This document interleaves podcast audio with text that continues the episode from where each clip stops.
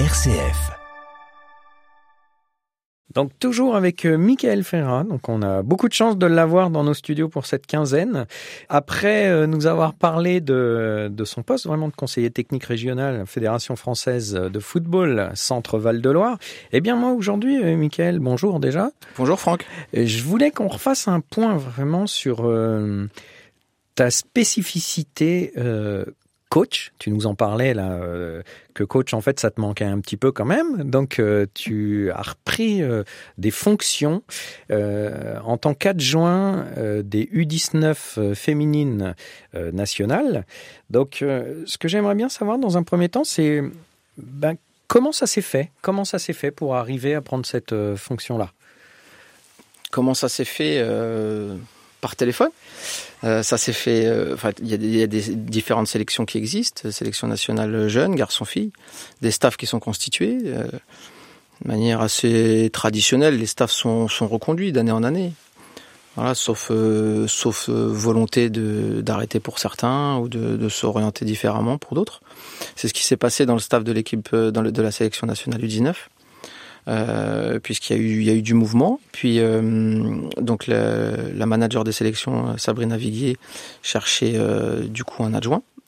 Et en cherchant cet adjoint elle a tout simplement fait le tour des ligues pour savoir s'il y avait des des, des candidats ou des profils des profils qui qui auraient les les prérequis pour et puis suite à ce tour des ligues, euh, bah, mon nom était figuré dans une liste de quelques noms, et puis c'est comme ça que ça s'est fait, voilà, les échanges les uns avec les autres. Et puis j'ai été sollicité du coup pour euh, pour prendre ce- cette mission-là, qui est une mission euh, une mission particulière, qui est une mission supplémentaire dans le cadre de mes missions de cadre technique régional. Euh, je salue d'ailleurs euh, un l'ensemble de mes collègues puisque sur l'ensemble de la de la Ligue Centre Val de Loire, on est bon nombre d'adjoints sur les différentes sélections. Euh, que ça soit, je tire un coup de chapeau à, mon collègue du Loiret, Marc Maufroy, qui a été champion du monde militaire avec la sélection en juillet dernier, sur les sélections militaires, avec les collègues Corentin Lozano, Olivier Croiset, qui sont encore qui sont en club et, et Julien Riolet. Euh, mais on est bon nombre d'adjoints, d'autres adjoints aussi sur la sélection avec Bernard Diomède notamment. Bref, c'est vraiment une, une politique qui est conduite par euh, Jérôme Monod, notre directeur technique régional, euh, et sous l'impulsion d'Antonio Texera, notre président, avec vraiment cette, cette volonté de, de développer, mais en même temps de, de, nous, de nous laisser à disposition aussi des, des missions nationales. Donc il faut aussi souligner ça. Et ça, ça engendre quelques missions supplémentaires, mais c'est aussi beaucoup de, beaucoup de bonheur. On parlait dans la première émission que tu bougeais un peu à Tours, à Châteauroux, un peu à droite, à gauche. Là, on va parler euh, de voyages un peu plus longs, puisque les U19 euh, euh, de l'équipe de France, bah, c'est national. Donc ça veut dire que tu tournes un petit peu de temps en temps en France, voire, et on en parlera aussi en Europe, euh, pour les stages, certainement. Donc, euh, comment ça se passe? Très concrètement, hein, depuis le mois de septembre, on a eu trois rassemblements avec la sélection nationale. Euh, un premier rassemblement au mois de fin août, début septembre d'une petite semaine. Et donc, qui était un stage de rassemblement avec une liste un petit peu élargie pour faire une revue d'effectifs.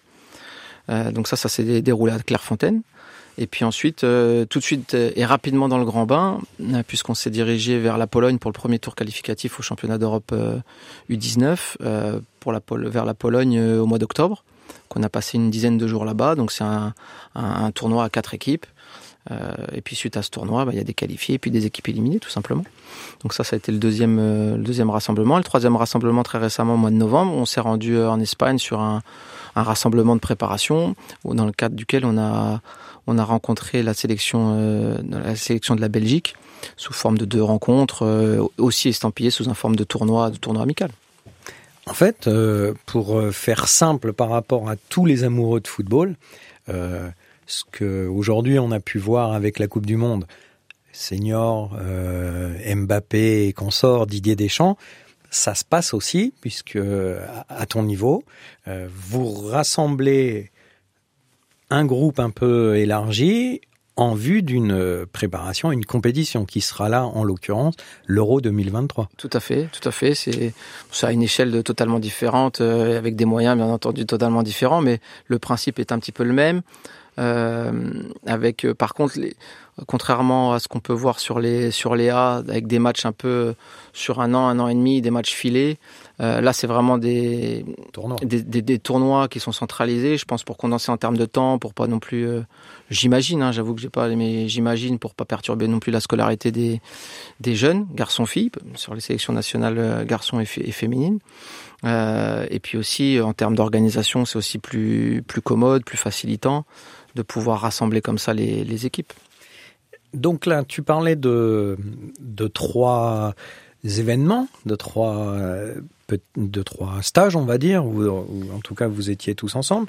Euh, donc ça s'est plutôt bien passé, puisque euh, vous êtes qualifié pour le deuxième tour. Tout à fait. Là, le deuxième tour, donc il y a un tirage mercredi. Mercredi, tirage au sort. ouais. Donc euh, à la- au siège euh, de la FIFA euh, en Suisse. De, je crois que c'est le siège de l'UFA. De l'UFA, pardon, en. Suisse, à Nyon. Euh, là, vous êtes sorti donc premier d'un groupe de, de, De quatre quatre. hein. donc il y avait la République d'Irlande, l'Irlande du Nord, la Pologne. Tout à vous. fait. Tout à fait. Euh, Est-ce que déjà sur le deuxième euh, tirage, puisqu'il va y avoir de mémoire quatre groupes de, euh, non, sept groupes de quatre équipes, Sept groupes de quatre, tout à fait. euh, il y a des Chapeaux. Il y a des chapeaux. Et un- vous êtes en chapeau numéro un. On est en chapeau numéro un. En fait, le premier tour euh, qu'on a qu'on a effectué en Pologne permet de, de désigner les équipes, euh, les chapeaux des équipes. Donc le premier du groupe est chapeau 1, le deuxième de chaque groupe est chapeau 2, chapeau 3 pour le troisième du groupe, et le, quatrième du groupe descend en Ligue B. Euh, et le premier de la Ligue B rentre en chapeau 4. Donc du coup là sur le euh, sur le tirage du 7 décembre, il va y avoir quatre chapeaux différents dans lesquels nous on est placé en chapeau 1.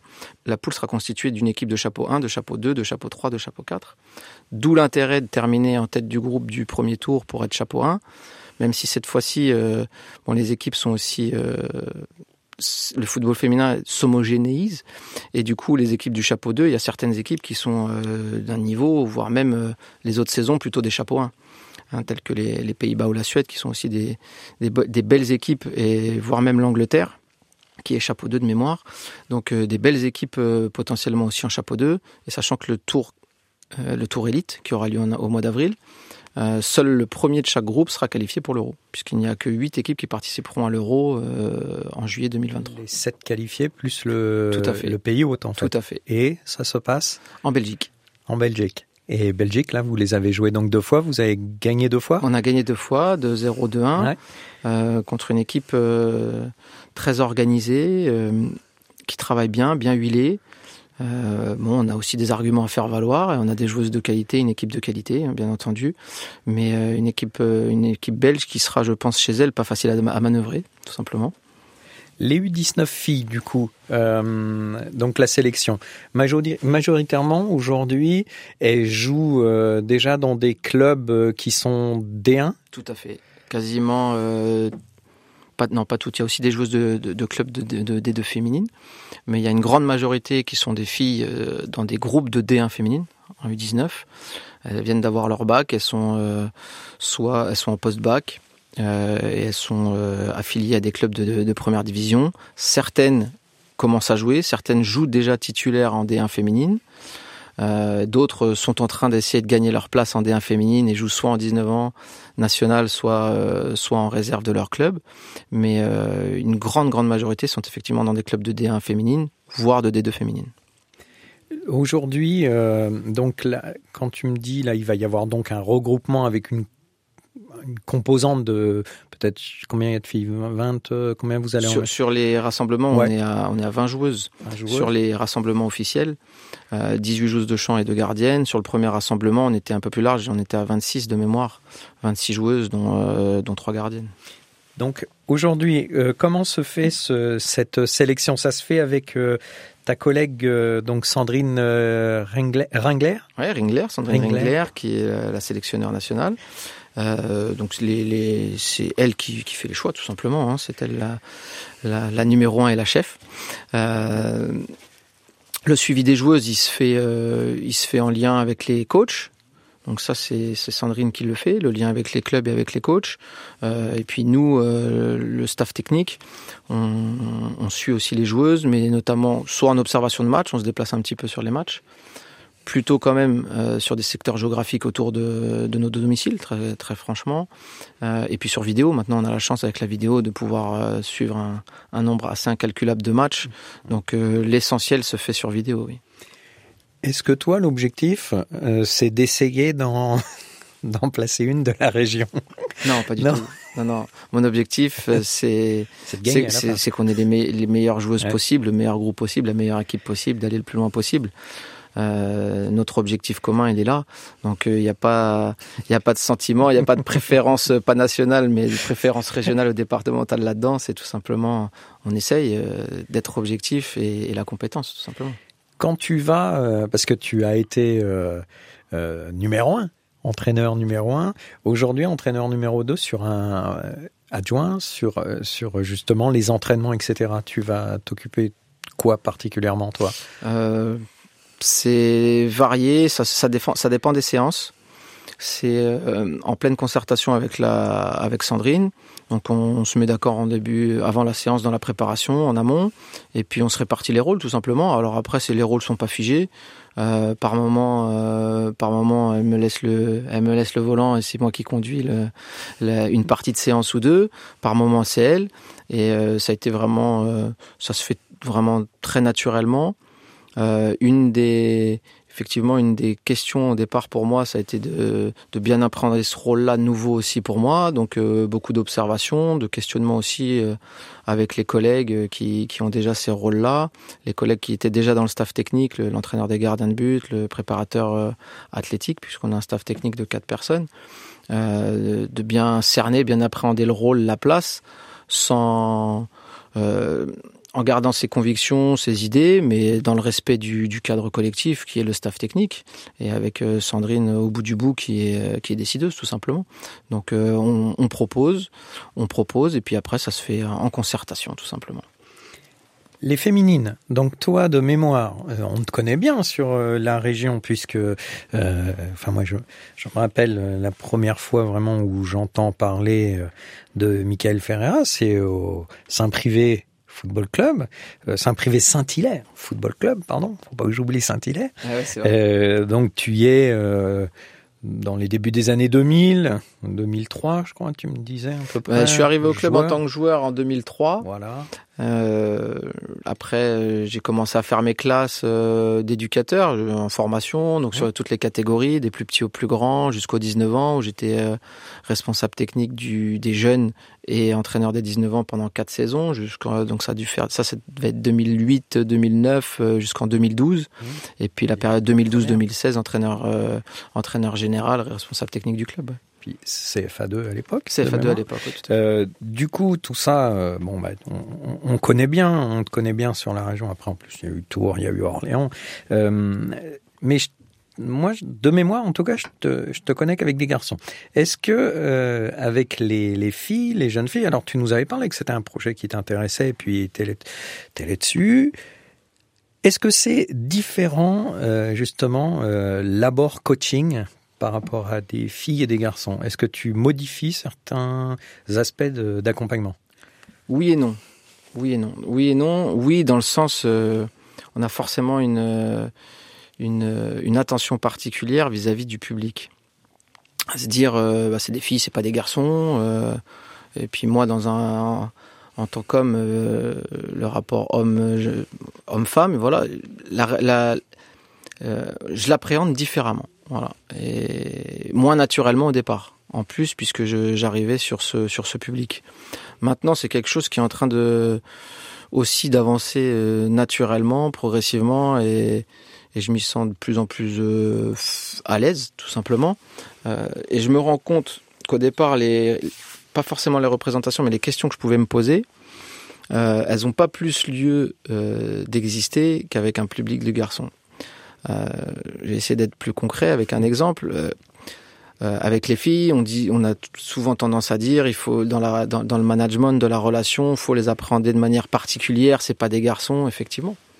Effectivement, et on a plutôt communément l'habitude de dire avec les garçons, on va peut-être plus leur rentrer dedans, les bousculer dans les paroles, etc., pour en tirer le meilleur. Alors que les filles, il faut l'appréhender différemment, être peut-être faire peut-être preuve de plus de bienveillance.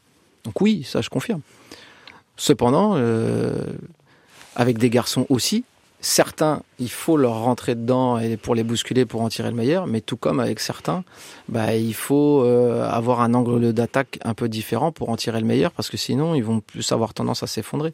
Et c'est la, même vérité, je pense, aujourd'hui, euh, avec un public garçon qu'avec un public fille. C'est que à l'intérieur d'un groupe fille, il va y avoir des filles plutôt de ce profil-là et puis des filles de l'autre profil, tout comme avec des, un profil de, de groupe de garçons.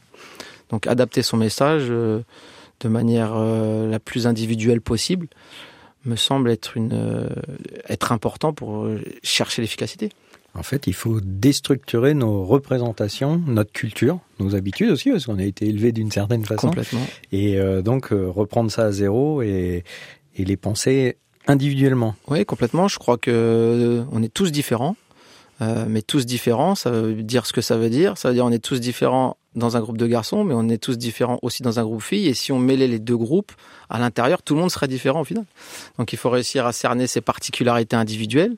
Euh, il y a les aspects technico-tactiques, etc. Mais il y a aussi les aspects, euh, les aspects mentaux qui me semblent euh, euh, prépondérants pour atteindre la performance. Et cette approche-là, je me rends compte de plus en plus que c'est quelque chose qui est aussi vrai chez les filles que chez les garçons, tout simplement. Aujourd'hui, donc, on parlait de la Coupe du Monde avec les retombées, euh, retombées féminines. Euh, Aujourd'hui, les licenciées féminines, elles explosent. Il y a de plus en plus de filles qui jouent au, au football. Euh, Est-ce que vous avez un objectif, en tout cas national, d'arriver à, à, un seuil Alors, égal aux garçons, j'en sais rien, mais est-ce que l'objectif, c'est vraiment d'essayer d'effacer euh, les différences? C'est l'objectif. Alors il y a un, plan qui s'appelle Enjeu, 2000, Enjeu 2024 qui vise la, mixité dans toutes les instances dirigeantes, que ce soit dans les clubs, dans les instances fédérales ou autres. Donc la mixité, c'est vraiment un enjeu qui, qui dépasse euh, le sport et la Fédération française de football, je pense, les enjeux de mixité. Euh, et c'est la même chose pour les pratiquantes. Aujourd'hui, ce qu'il faut savoir, c'est qu'on a près de 70 000 licenciés en licenciés féminines sur le territoire national et qu'on est le sport collectif, il me semble, le, plus représenté, avec le plus grand nombre de licenciés, le sport collectif en France. Donc ce qui est déjà euh, quelque chose de très positif. Maintenant, bien entendu, on on n'a pas eu trop de chance après, euh, après la compétition en 2019 qui s'est déroulée en France, parce que s'en est suivi le Covid pas, il n'y a pas eu les retombées en termes d'image, d'engouement, etc. dans les clubs euh, qui étaient attendus, espérés suite à cet événement-là. Donc l'idée c'est de, de, continuer, de poursuivre. C'est l'engouement il est grandissant. Le, il y a de plus en plus de petites filles qui, qui veulent jouer au foot, donc il faut leur permettre d'eux. Euh, donc on est vraiment dans cette dynamique-là, et notamment en Ligue du Centre, euh, sous l'impulsion encore une fois de la, politique technique régionale, euh, d'avoir un maximum de joueuses auxquelles on pourra proposer une pratique 100% féminine, parce qu'effectivement, pour les meilleures joueuses, pratiquer en mixité, c'est pas trop un problème, bien au contraire. Je pense, on pense que c'est même bénéfique pour leur progression. En revanche, pour les joueuses débutantes, pour les joueuses débutantes, il faut certainement une pratique 100% féminine. Donc on est vraiment sur cet accès-là. Merci beaucoup, euh, donc euh, Michael, pour tout cet éclairage. Écoute, on va te suivre euh, à la fois euh, sur la Ligue du Centre et à la fois sur ton poste euh, en Europe. Et puis, je me permettrai de d'annoncer les suites en t'espérant, en tout cas, plein de bonnes choses. Merci beaucoup, Franck, en tout cas. À bientôt. À bientôt, au plaisir.